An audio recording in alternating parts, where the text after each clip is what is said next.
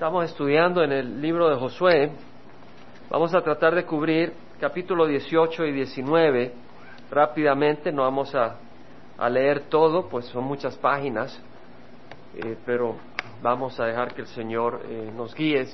El pueblo de Israel había llegado a la tierra prometida. Las tribus eh, de Rubén, Gad y Manasé habían obtenido territorio al lado oriente del río Jordán y en el lado occidente estaban repartiendo tierras, las habían repartido para Judá, para la tribu de Efraín y la tribu de Manasés. Y es ahí donde nos quedamos. En el capítulo 18 vemos que entonces toda la congregación de los hijos de Israel se reunió en Silo y levantaron ahí la tienda de reunión y la tierra estaba sometida delante de ellos. O sea, Silo está acá en hebreo es Shiloh, es ahí donde ven el punto rojo que marco, ahí estaba donde ellos llevaron la tienda de reunión, es decir, el tabernáculo, el lugar a donde tenían las tablas de la ley que Dios había dado en el monte Sinaí. Eh, ahí se reunían a buscar del Señor y fue en ese lugar a donde ellos escogieron eh, su punto de adoración. Es interesante de que ellos llevaran la tienda a Silo. Eh, es interesante por la posición geográfica.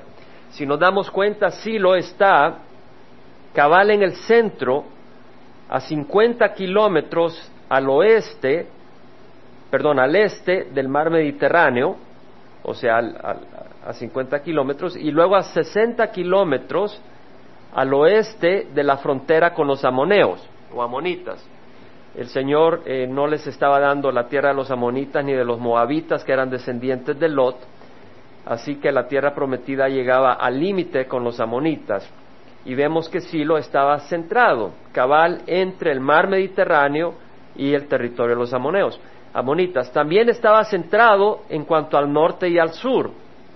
Estaba a 130 kilómetros de la región inferior, cerca del Arabá, y, también 130 kilómetros al, al sur eh, de la tierra prometida de sus límites eh, del norte. O sea que estaba centrado en la región vertical, cabal en el centro, y en la zona horizontal, cabal en el centro.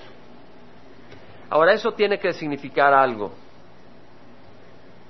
Tiene que significar algo. Ellos estaban al principio con un propósito Josué los estaba llevando a la tierra prometida y tenían un propósito, que Dios, que la ley de Dios estuviera en el centro del pueblo, que la adoración de Dios fuera central para todo el pueblo de Israel. El tabernáculo, la casa de Dios estaría en el corazón de, la nación que Dios había escogido. Dios había eh, escogido un pueblo para sí. Empezó con Abraham, Abraham no tenía hijos y Dios le dio descendencia. Y de Isaac eh, vemos que vino una descendencia, un pueblo y a través de José eh, pudieron salvar a todo el pueblo de Israel. Y el pueblo de Israel llegó a Egipto, o sea, en ese tiempo no era un pueblo muy grande. Y en Egipto se reprodujeron, se multiplicaron. Y después el Señor los liberó de la opresión de Egipto y los llevaba a la tierra prometida como un pueblo que él había favorecido y bendecido, porque pues Sara no era estéril y Abraham pues eh, eh, era impotente prácticamente, ya estaba mayor y no tenía hijos, pero el Señor produjo eh, esa, esa bendición en cuanto a la promesa. Y vemos entonces de que el, pueblo de, el pueblo de Israel estaba poniendo a la palabra de Dios como algo central en el libro de Deuteronomios, vamos a, concentrarnos un poco en ese pensamiento. En el, libro de Deuteronomio capítulo 6, Deuteronomio capítulo 6, Moisés dice, estos son los mandamientos, los estatutos y los juicios que Jehová vuestro Dios me ha mandado que os enseñe, para que los pongáis por obra en la tierra que vais a poseer para que temas a Jehová tu Dios, guardando todos sus estatutos y sus mandamientos que yo te ordeno, tú y tus hijos y tus nietos, todos los días de tu vida, para que tus días sean prolongados. Escucha pues, oh Israel, y cuida de hacerlo para que te vaya bien. O sea, los mandamientos, la palabra de Dios tiene un buen propósito. Es como las instrucciones para tu carro, que le tienes que dar mantenimiento preventivo. Esas cosas tienen un propósito bueno, no es para arruinarte el carro.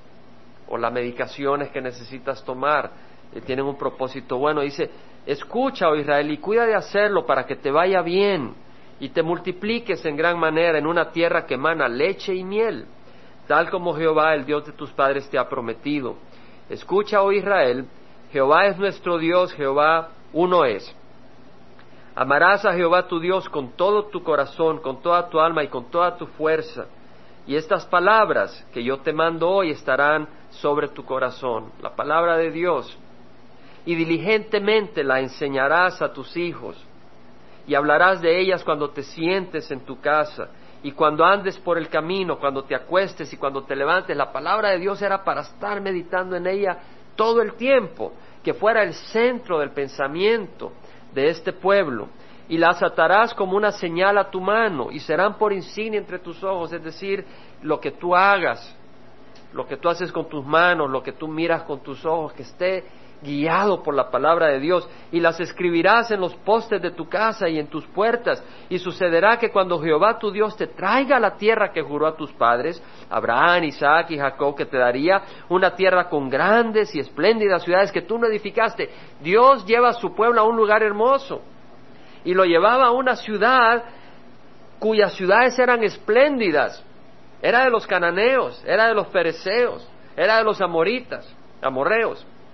Todos ellos estaban ahí en esas ciudades que ellos mismos habían construido y ahora el Señor estaba sacando a estos pueblos y estaba trayendo a Israel, porque estos pueblos eran pueblos malvados, no se habían arrepentido, eran idólatras, y Dios les había dado cuatrocientos años para que se arrepintieran, pero no quisieron. Y cuando llegó el colmo de la ira del Señor, el pueblo de Israel estaba encargado de echarlos y tomar esos lugares hermosos que ellos habían podido construir. Y dice, casas llenas de toda cosa buena que tú no llenaste, y cisternas cavadas que tú no cavaste, viñas y olivos que tú no plantaste, y comas y te sacies. Vemos de que estos hombres eran malvados, los cananeos, ¿verdad? Eran hombres malos, pero Dios les prosperó. Tenían cisternas, tenían olivos, tenían viñedos, Dios los había prosperado, Dios estaba mostrando gran misericordia sobre ellos. Pero como no se habían arrepentido, toda esa bondad, ¿a quién le iba a caer? Le iba a caer al pueblo prometido, al pueblo de Dios. Entonces ten cuidado, le dice al pueblo, no sea que te olvides de Jehová que te sacó de la tierra de Egipto, de la casa de servidumbre, temerás solo a Jehová tu Dios y a él adorarás y jurarás por su nombre, un solo Dios. Vemos pues que eh, el Señor le había dicho al pueblo de que la palabra de Dios fuera central en su corazón. En el Salmo 1 Leemos que dice la palabra del Señor, cuán bienaventurado es el hombre. Y yo te invito a que memorice la palabra del Señor. Eh, he terminado mi meditación en el libro de Proverbios y ahora estoy en el libro de Salmos, pero el primer día no pasé del Salmo 1. A veces uno dice, bueno, he leído tres páginas, cuatro páginas, a mí me gusta leer mucho la escritura, me gusta absorberla, pero me doy cuenta que muchas veces no puedo pasar de cierta parte. Y ese día que me empezó a tocar eh, estudiar los salmos y empecé a leer el Salmo 1, eh, estuve meditándolo y memorizándolo. Y luego meditando en él iba manejando y, y, saboreando la sabiduría que hay en ese salmo.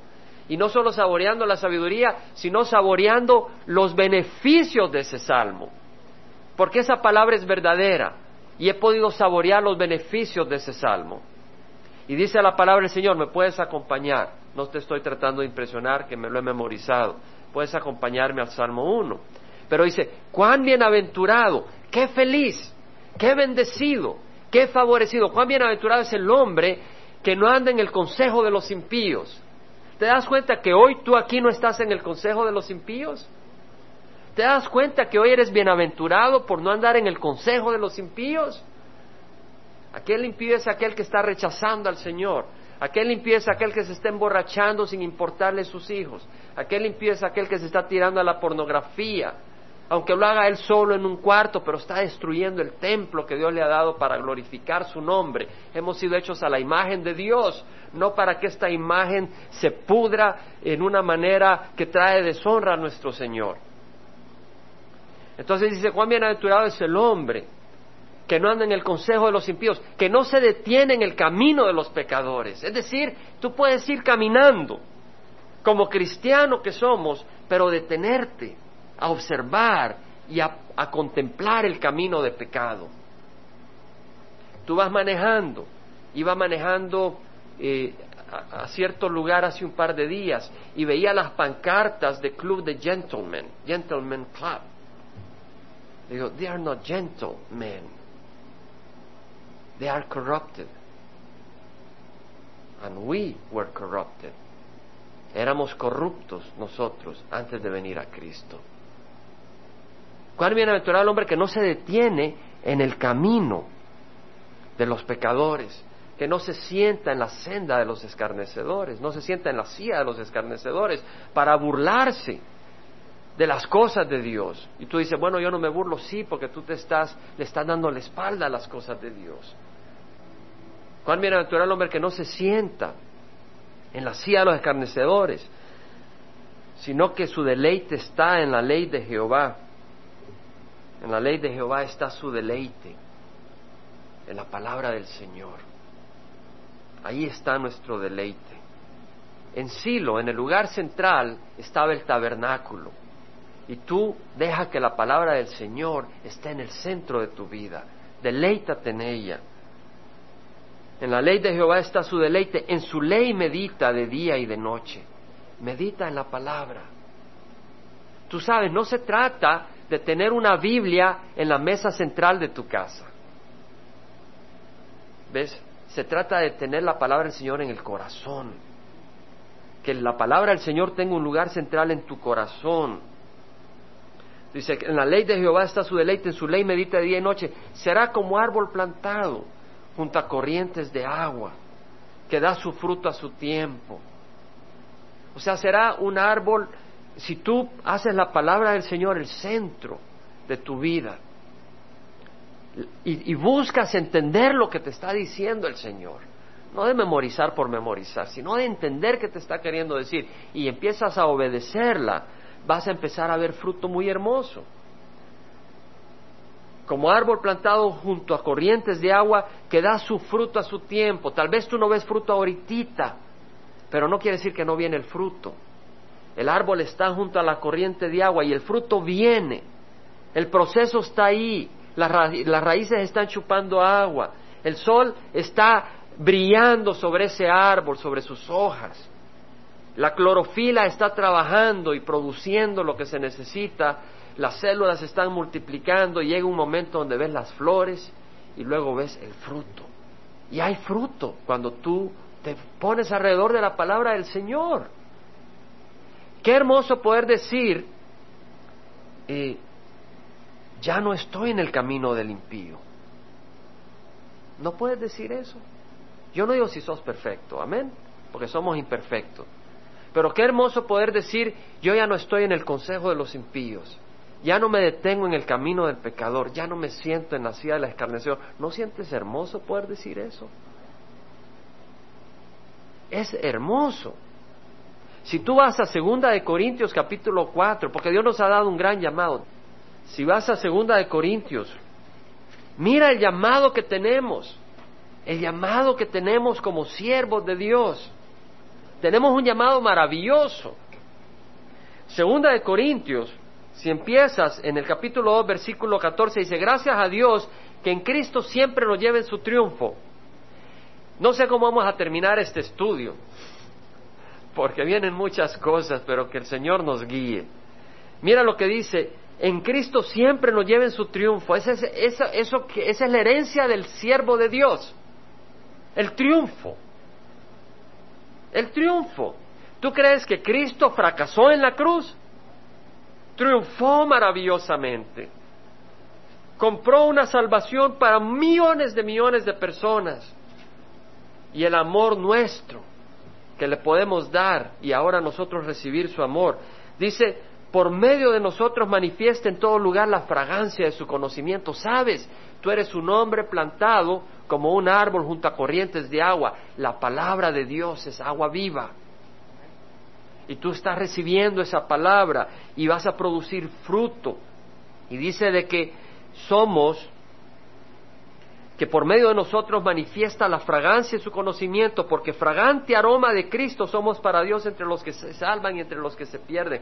Somos un aroma, un agradable perfume, el, el aroma de Cristo ante Dios. Dios nos ve y siente un aroma agradable, porque nos ve a través de Cristo Jesús y se goza y siente. ¿Tú crees que el Señor cuando te ve, si tú eres cubierto por la sangre de Cristo, dice, mira los pecados, mira a Jorge, mira aquel falló acá, falló allá? No, cuando ve a Jorge, él por la sangre de Cristo ve un fragante aroma. No es para gozarse, es para llenarse de gozo, porque Él no ve nuestros errores, Él no ve nuestras imperfecciones. Cuando venimos a Cristo Jesús, Él ve a Cristo en nosotros y somos un fragante aroma para nuestro Padre. Qué hermoso que ve nuestro Señor en nosotros, nuestro Padre, un fragante aroma. Para unos dice, bueno, dice, fragante aroma de Cristo somos para Dios, entre los que se salvan y entre los que se pierden. Este mundo no tiene tres grupos, tiene dos, los que se salvan y los que se pierden, no hay intermedio. Y dice, para unos olor de muerte para muerte y para otros olor de vida para vida. Y para estas cosas, ¿quién está capacitado? Pues no somos como muchos que comercian con la palabra. No estamos capacitados para hacer ese fragante aroma. Es por la gracia de Dios, es por el poder del Espíritu Santo que somos ese fragante aroma. Es el Espíritu Santo que produce fruto en nosotros. El árbol no está capacitado para producir fruto, está diseñado y el agua entra y recibe el agua, recibe el sol y entonces produce fruto. La rama no dice voy a producir fruto. Y nosotros las ramas estamos unidos al tronco y podemos producir fruto al estar unidos a Jesucristo. Ahora quería venir a este versículo donde dice en el capítulo 4, versículo 1 es acá donde quería venir, puesto que tenemos este ministerio. ¿Cuál es el ministerio que tenemos, hermanos? Ser ese fragante aroma. Amén de eso es lo que está hablando Pablo, que somos ese fragante aroma que se manifiesta en todas partes, un fragante aroma de vida para, para los que eh, se salvan y para otros eh, fragante aroma de muerte, olor de muerte para los que se están perdiendo. Ahora dice, puesto que tenemos este ministerio, no desfallecemos, sino que hemos renunciado a lo oculto. ¿Te das cuenta? Ahí donde tú estás sentado, no me mires a mí. Yo te hago una pregunta. ¿Has renunciado a lo oculto? Muchos vienen a Cristo, pero no han renunciado a lo oculto. Necesitan el poder del Espíritu Santo. Tú no puedes renunciar al pecado sin el poder del Espíritu Santo. Tú vienes al Señor y lo recibes. Y dices, Señor, yo te recibo, soy pecador, perdóname. Y Él entra en tu vida, pero todavía estás atrapado por algunas cosas. Sabes, el Señor te va a dar el poder para renunciar al oculto. Y yo digo, qué hermoso poder decir, hemos renunciado a lo oculto. Es decir, que has renunciado a contemplar pensamientos. Yo no digo que no pasen por tu mente, pero digo a abrazar pensamientos. Porque una cosa es que un pájaro pase volando sobre tu cabeza, como dice Billy Graham, y otra cosa es que se siente y haga nido y ponga los huevos ahí y tú lo dejes ahí tranquilo. Hay una diferencia. Pues a mí no me va a hacer mucho nido porque no hay mucho pelo. Yo creo que en las hermanas es más fácil que hagan nido. Hemos renunciado a lo oculto y vergonzoso, no andando con astucia. Qué hermoso que no andamos con astucia. O oh, sí, astucia espiritual, ¿no? Astucia espiritual hay que tener. El Señor dijo, sed astutos como serpientes y mansos como palomas. La astucia que tenemos que tener es aquella astucia para las cosas de Dios si, vemos que hay alguien que amamos y tenemos que amar a todo el mundo, queremos llevarlos a, a los pies de Cristo, tenemos que andar con astucia, tenemos que saber cómo, en el poder del Espíritu, pero buscar que reciban del Señor. Aplicar nuestras finanzas en una manera astuta, sabia. Pero no seamos astutos en el pecado, sino que seamos inocentes en cuanto al pecado pero no andando con astucia, no haciendo tramas, no haciendo eh, pasos para votar a uno, para tomar esta posición en el trabajo, para lograr esta situación, ni, ni adulterando la palabra de Dios. No le añadimos, no le quitamos, sino que mediante la manifestación de la verdad nos recomendamos a la conciencia de todo hombre, a todo hombre en la presencia de Dios. Bueno, habría tanto que predicar ahí nomás en, ese, en esa enseñanza. El Salmo 110, estamos hablando de la palabra de Dios, no se me vayan muy lejos, ¿verdad? Porque yo me puedo ir muy lejos en algunos versículos. El punto es, el pueblo de Israel había puesto en el centro de la tierra la palabra de Dios, en el centro de la cultura, en el centro del pueblo, y nosotros tenemos que poner la palabra de Dios en el centro de nuestro corazón. Dice la palabra del Señor en el Salmo 119, 2, cuán bienaventurados son los que guardan sus testimonios, los que de todo corazón le buscan. Es de corazón. Versículo 24 dice, tus testimonios son mi deleite, ellos son mis consejeros. Tú quieres consejo, en la palabra del Señor lo encuentras. Salmo 119, 111, tus testimonios he tomado como herencia para siempre, porque son el gozo de mi corazón. ¿Sabes cuál es la mejor herencia que le puedes dar a tus hijos? No es riqueza material, es la palabra del Señor.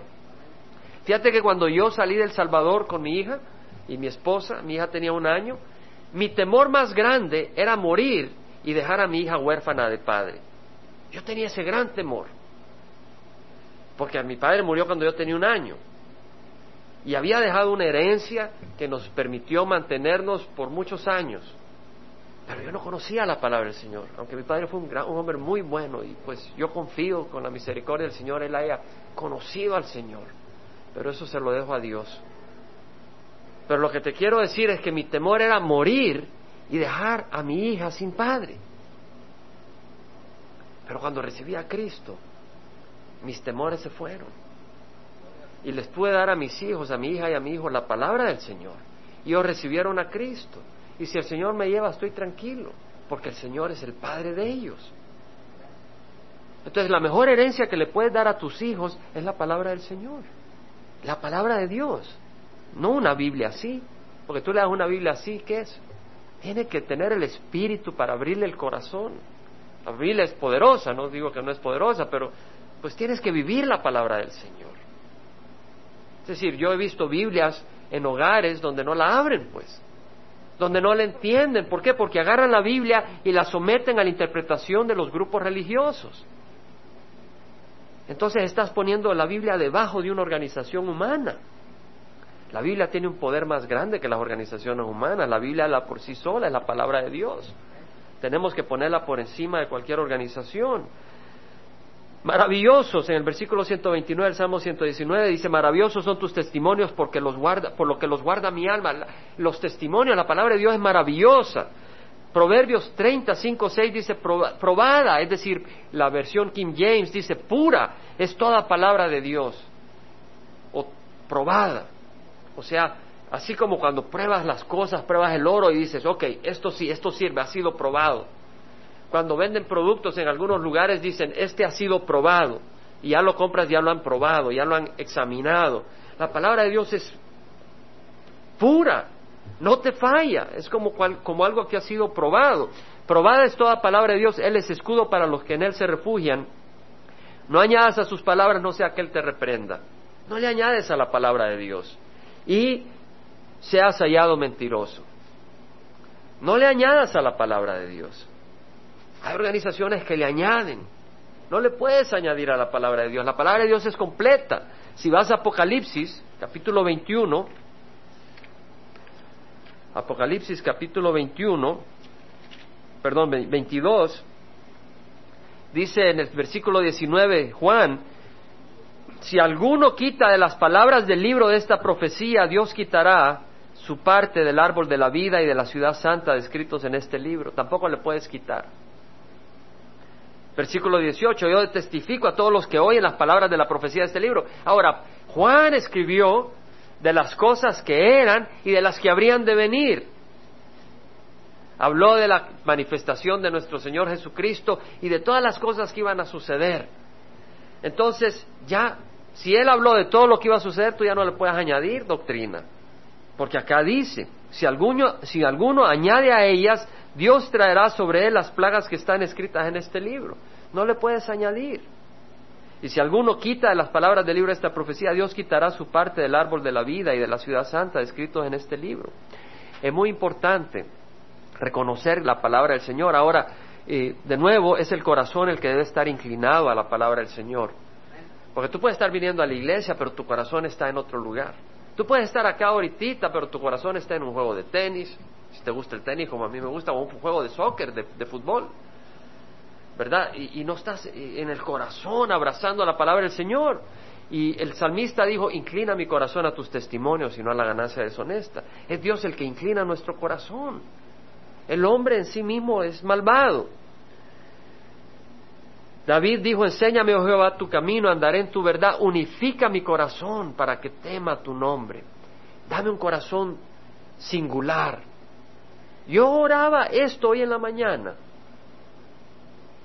Señor, dame un corazón sin división. Tú muchas veces te puedes sentir fuerte, ten cuidado. Cuando tú te crees fuerte, ten cuidado. Somos muy malvados. En serio, gracias por la sangre de Jesucristo. Y yo oraba en la mañana, Señor, dame un corazón sin división, un corazón singular, realmente entregado a ti. En Isaías 66, 2 dice, a este miraré al que es humilde y contrito de espíritu y que tiembla ante mi palabra, es decir, que reconoce el poder de mi palabra y la respeta, la obedece. No quiere decir que te pongas a temblar, quiere decir que realmente entiendas que la palabra de Dios es poderosa y que el que la ha emitido es Dios y que hay consecuencias por obedecerla, consecuencias muy hermosas y consecuencias muy tristes por desobedecerla y consecuencias por ignorarla. Si te dicen que viene un huracán y tú ignoras, pues ah, viene el huracán y te destruye. Tal vez tú no te burlas del huracán, tal vez tú dices, sí, viene un huracán, pero la ignoras, te va a destruir. No puedes ignorar la palabra del Señor sin que tenga un efecto detrimente. Ahora, hay otra cosa. Silo, vimos que está en el centro de la tierra prometida. Pero ¿qué quiere decir Silo? Les mencioné que en hebreo era Shiloh y viene de otra palabra en hebreo que es Shalom o Shalab y quiere decir tranquilo. Me llama la atención el nombre, tranquilidad. O sea, del centro de donde está el tabernáculo hay paz, hay tranquilidad era un término que se usa para Jesucristo, silo. En Génesis, como referencia, lo pueden apuntar, 49, versículo 8 al 10, Jacob habló de, del Mesías viniendo de la tribu de Judá y se refiere a, a Jesús como silo. En otras palabras, Jesús debe ser el centro de tu vida. Silo estaba en el centro de Israel y Silo es Jesucristo. ¿Entendemos? Silo es Jesucristo el Mesías. Él debe estar en el centro. De nuevo, debe estar en el centro de tu, vida. Eh, él debe ser la pasión de tu corazón. Jesús es luz. Si Jesús está en el centro de tu corazón, va a haber luz en tu corazón. La palabra del Señor dice que Jesús habló diciendo, yo soy la luz del mundo.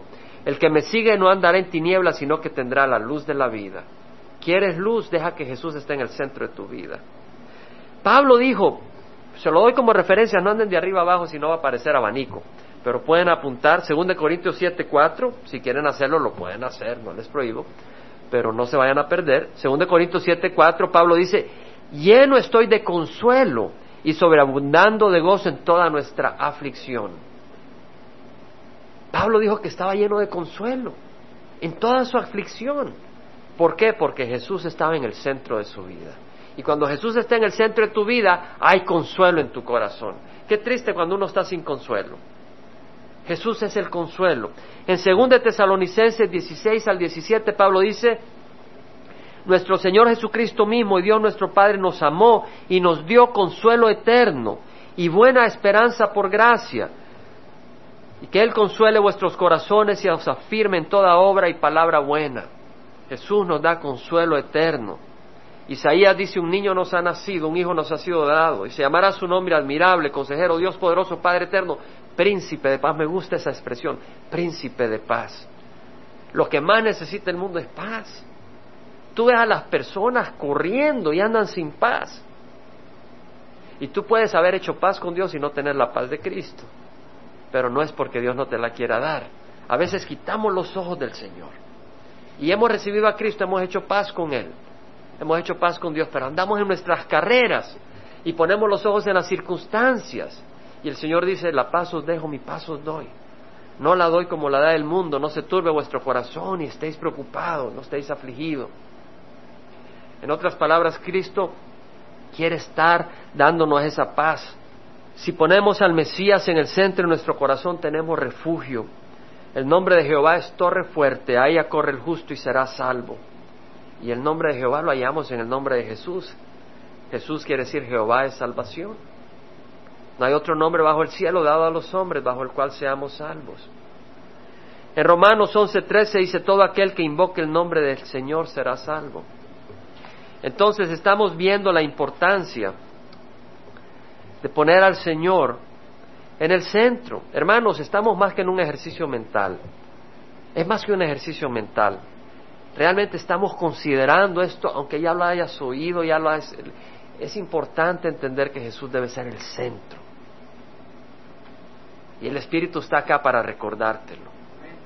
Cuando íbamos en el viaje para Perú, el enemigo me atacó mentalmente, no quiere decir que me llevaron a un asilo de locos, pero tenía mis luchas mentales en algunas cosas y el Señor me dio un versículo y es Isaías 26, 3, 4, que dice, al de firme propósito guardarás en perfecta paz porque en ti confía. Confía en Jehová porque en Jehová, Jehová tenemos una roca eterna. Y agarré ese versículo y, tenía unas luchas dentro del ministerio, hacer esto, hacer lo otro, que vamos a hacer esto, vamos tantas cosas. Y el viaje a Perú estaba dentro de todo eso y decía, Señor, ¿qué es lo que quieres que hagas? Hasta que agarré este versículo y dije, mi plan es ir a Perú, Señor, afirmo mi propósito, no voy a andar en tres, cuatro pensamientos, este es el propósito que tengo, ese es el pensamiento, confío en ti, vamos Señor. Pero era una lucha espiritual. Y sabes que cuando llegué a Perú, llegamos a la casa de John Bonner, el pastor misionero que nos recibió, y estamos ahí en el comedor, y me doy la vuelta, y había un cuadro con un versículo bíblico. Era ese, era ese versículo. Y, y yo me daba cuenta cómo el Espíritu nos habla. Y la computadora quebrada que me traigo, todavía tenemos que resolver que el Señor resuelva eso. No funciona, pero cuando la abro tenía ese versículo. Yo creo que se aplica a cada uno de nosotros. Tienes que tener un propósito firme, que Jesús sea el centro de tu vida, que su palabra sea el centro de tu vida. Dice la palabra del Señor a través de Pedro, la piedra que desecharon los constructores, esta en piedra angular se ha convertido. O sea, la piedra fundamental, la roca. ¿Cuál es esa roca? Jesucristo. Creía que íbamos a tirar dos capítulos. En el versículo 2 dice de Josué, capítulo 18, quedaban siete tribus de los hijos de Israel que no habían repartido su heredad. Vamos a ver acá en el mapa. Judá había recibido herencia Rubén, Gad y Manasés, acá en esta parte, al este del Jordán y al oeste del Jordán. Entonces quedaba Simeón, que está acá al sur, Dan, la segunda, Benjamín, tres, Aser, cuatro, Zabulón, cinco, Isaacar, seis, y Neftalí, siete. Son las siete tribus que se habían quedado sin recibir herencia.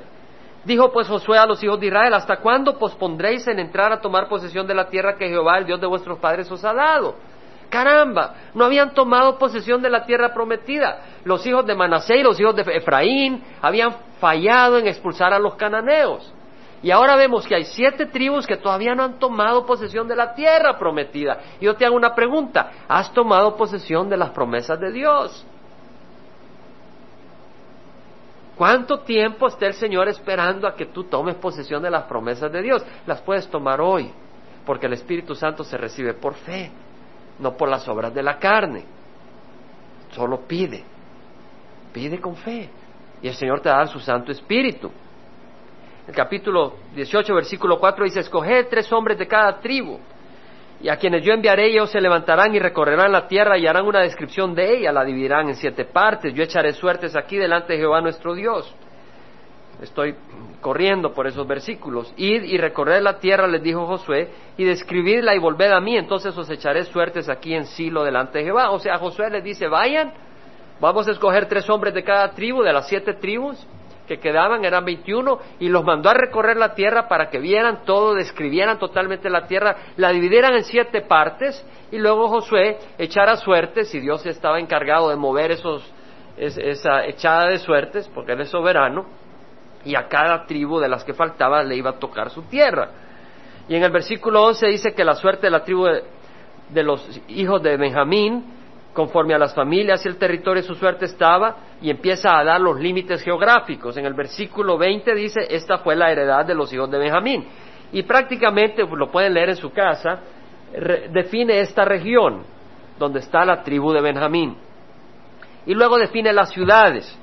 En el versículo 28 dice, esta fue la heredad de los hijos de Benjamín conforme a sus familias. Si se da cuenta, Jerusalén estaba dentro de la tribu de Benjamín. Ahora vamos al capítulo 19, dice, la segunda suerte tocó a Simeón, a la tribu de los hijos de Simeón conforme a sus familias, y su heredad estaba en medio de la heredad de los hijos de Judá. En el versículo 9 dice, la heredad de los hijos de Simeón se tomó de la porción de los hijos de Judá, porque la porción de los hijos de Judá era demasiado grande para ellas.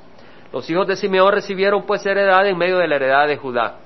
esta segunda tribu de las siete. Simeón, ¿en dónde recibió heredad los de la tribu de Simeón? entre la tribu de Judá. Amén. Claro, queda claro, acá está. Pero ustedes saben que eso fue profetizado. Si usted va a Génesis 49, hubo un evento en que Simeón y Leví, dos hijos de Israel, de Jacobo, cuando llegaron a la tierra, estaba pues en, la tierra prometida, en Canaán, estaban en el área de Sequem, Dina fue a visitar a las, a las mujeres de Sequem y Sequem la tomó para ella como mujer, la violó y quería que fuera su mujer. Y entonces eh, estos dos hijos, Simeón y Leví, eh, hicieron matanza, hicieron matazón.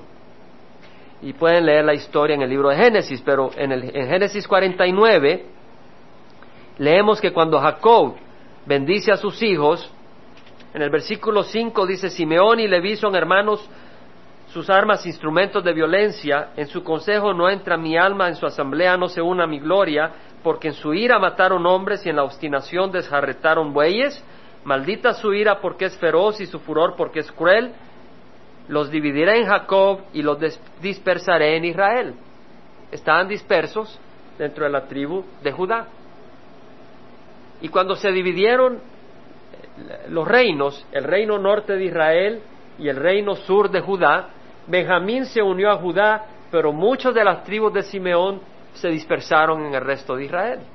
Entonces se cumplió la profecía que había dado Jacob y se cumplió también la profecía de Levita, porque los levitas no heredaron tierra, pero a ellos les cayó el sacerdocio, que fue una gran bendición, a pesar de que había venido una maldición, por decirlo así, por su violencia, por su ira descontrolada, cuando fue el, becerro de oro, cuando estaba en el monte Sinaí, que se prostituyó en idolatría el pueblo y Moisés estaba arriba en el monte, cuando bajó Moisés, eh, le dijo, eh, los que estén a favor de Jehová vengan conmigo. Y la tribu de Leví fueron los que se unieron y los mandó a matar a sus vecinos, a sus primos, a sus parientes, a todos los que vieran, porque obviamente no se habían unido a Jehová. Entonces, porque Leví había sido fiel, Dios les dio el sacerdocio. Entonces, si bien al principio vino la maldición de que no iban a tener tierra, después vino la bendición de que iban a tener el sacerdocio. En el capítulo 19, versículo 10, habla del territorio a Zabulón. En el versículo 17 habla de la suerte a Isaacar. En el versículo 24 habla de la tribu de los hijos de Aser, y lo pueden leer, los nombres y todo.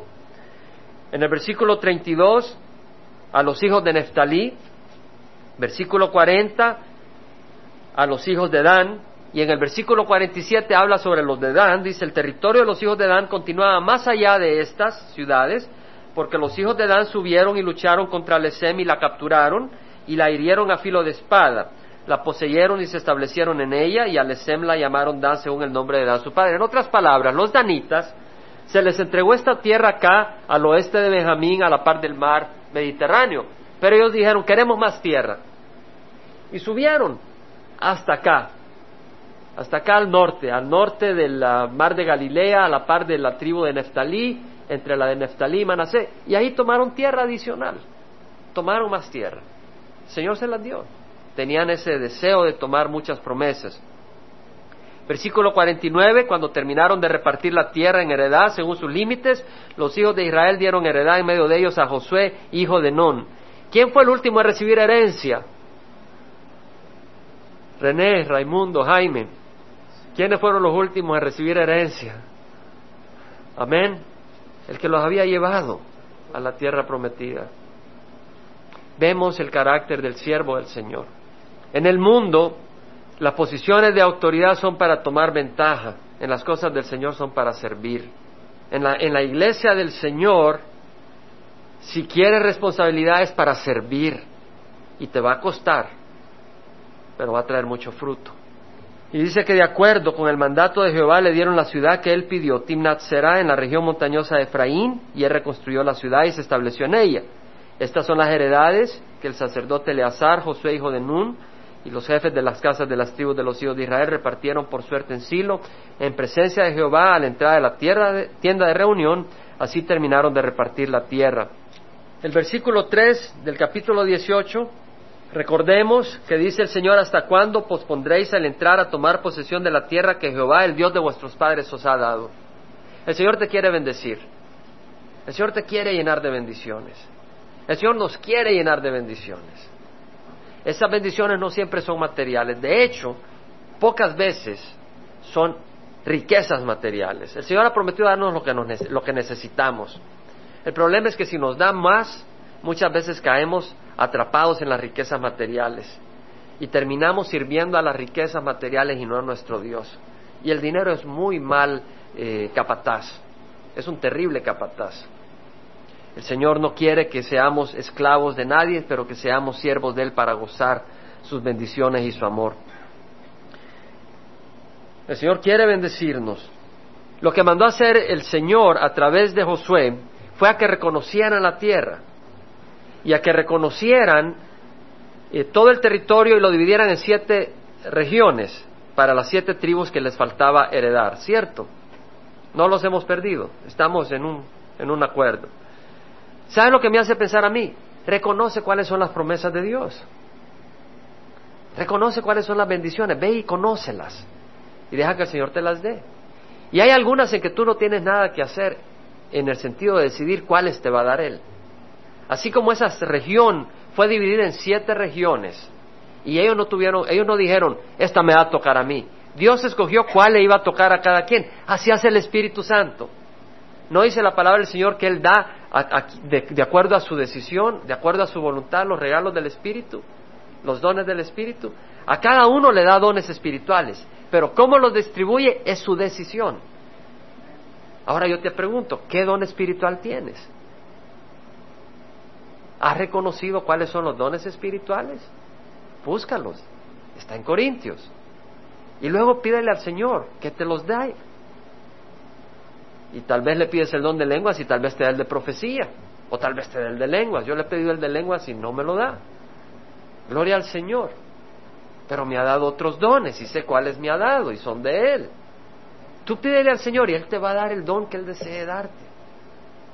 Y va a ser para bendición.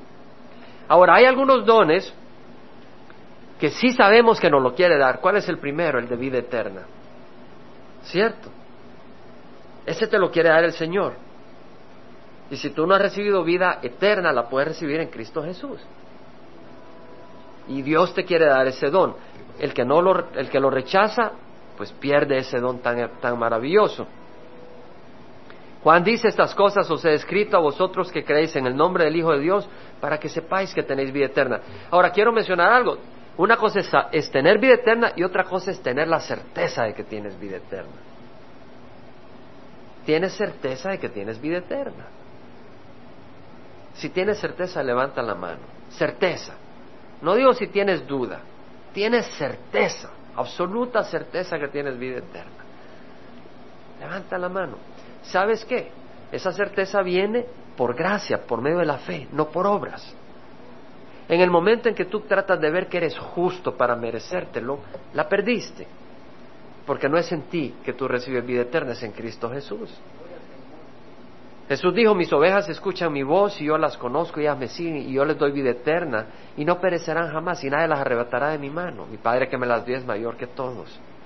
Entonces, si estás en las manos del Padre, nadie se puede arrebatar de las manos del Padre. Tú puedes tener esa certeza y Dios quiere que tengas esa certeza. Imagínate un hijo que no sabe si cuando va a regresar en la tarde a la casa, su papá le va a cerrar la puerta en la nariz y le va a decir, no puedes entrar, quédate afuera un niño de siete años que salió a jugar afuera, ¿tú crees que ese niño va, a crecer saludable y feliz? No. Pero si tú sabes que Dios te ama y que tú le perteneces y que Él te acepta y que cuando tú fallas es como cuando un niño está queriendo aprender a andar en bicicleta, que sabe que su papá no le va a pegar, sino que va a estar a la par ayudándole, a levantarlo. Así nos ve Dios, como un niño que está queriendo aprender a patinar. Recuerdo cuando mi hija estaba queriendo aprender a patinar. No, no tengas miedo, le decía. Y yo tenía miedo, yo no patino. Y ahí la animaba y todo, no le pegaba si se caía. Y nuestro Padre, cuando ve que caímos y fallamos, Él nos levanta con amor. Y tenemos la certeza que le pertenecemos. Ahora, si tú te quedas en el lodo es porque no le perteneces, entonces arrepiéntete. Porque dice el Señor, ¿verdad? De que el perro vuelve a su vómito. No son mis palabras, son del Señor. Y aunque no nos guste oírlo, es verdad. Y es palabra verdadera. Tú no puedes estar en el vómito o como dice el cerdo, vuelve al lodo. Entonces nosotros que hemos venido a Cristo no vamos a regresar al lodo. No vamos a regresar al vómito como el perro. Somos de Cristo. Tenemos que arrepentirnos y caminar en la luz. La vida eterna es uno de los dones, el don principal. Luego hemos hablado del Espíritu Santo, el don del Espíritu Santo. Dice la palabra del Señor, recibiréis poder cuando el Espíritu Santo venga sobre vosotros. No dice tal vez recibiráis poder, dice recibiréis poder cuando el Espíritu Santo venga sobre vosotros. No dice tal vez vendrá, vendrá. Pídelo. El Espíritu Santo es consejero.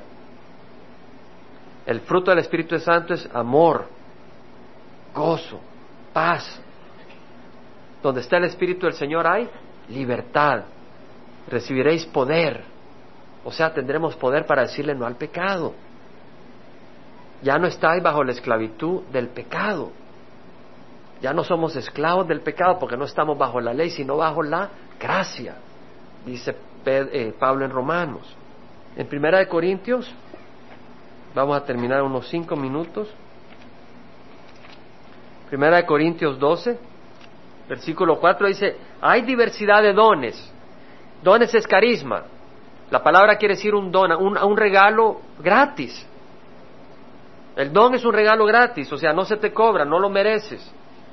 Hay diversidad de dones, pero el espíritu es el mismo. Hay diversidad de ministerios. La palabra ministerio es diaconía, es decir, servicio el servicio que presta un siervo. Un esclavo está sirviendo. Entonces, así como hay diversidad de dones que no se merecen, se reciben gratis, Dios no lo da, Dios quiere que estemos llenos de bendición. Así como hay diversidad de dones, hay diversidad de servicios, es decir, los podemos usar en distintos servicios, en distintos ministerios. También dice hay diversidad de operaciones. La palabra operaciones acá en el griego es energema, que es aquello que ha producido un efecto. En otras palabras, un don trae para una, el don que se ejerce a través de una persona puede traer arrepentimiento en un grupo de personas. Ese don en esta persona puede traer ánimo a otras personas. Hay distintos efectos. Como hemos hablado hace varios años que estudiamos, un par de años, eh, sobre los dones del Espíritu, ¿verdad? Tú puedes estar estudiando el libro de Apocalipsis y venir y profetizar, eh, hablar con autoridad la palabra del libro de Apocalipsis y uno vienen y se arrepienten y otros vienen y se llenan de esperanza y de gozo porque ya están arrepentidos, pero están un poco tristes y cuando saben que viene el Señor se gozan. Distinto efecto, la esperanza, fortaleza. Hay distintos Dones, el versículo 7 dice, a cada uno se da la manifestación del Espíritu para el bien común. Está la palabra de sabiduría, palabra de conocimiento, fe, dones de sanidad, poder de milagros, profecía, discernimiento de espíritus, clase de lenguas, interpretación de lenguas, todas estas cosas las hace una y el mismo espíritu distribuyendo individualmente a cada uno según la voluntad de él. Entonces, el pueblo de Israel mandó 21 hombres, tres por cada una de las tribus, a reconocer la tierra y ver los dones, ¿verdad? Reconócelos. No necesitas reconocerlos para recibirlos, pero lo que quiero decir es, ¿qué don te ha dado el Señor? Reconoce qué don te ha dado el Señor y úsalo para su gloria. Y si no sabes, estudia, investiga, pídele al Señor que te ayude a descubrir tus dones.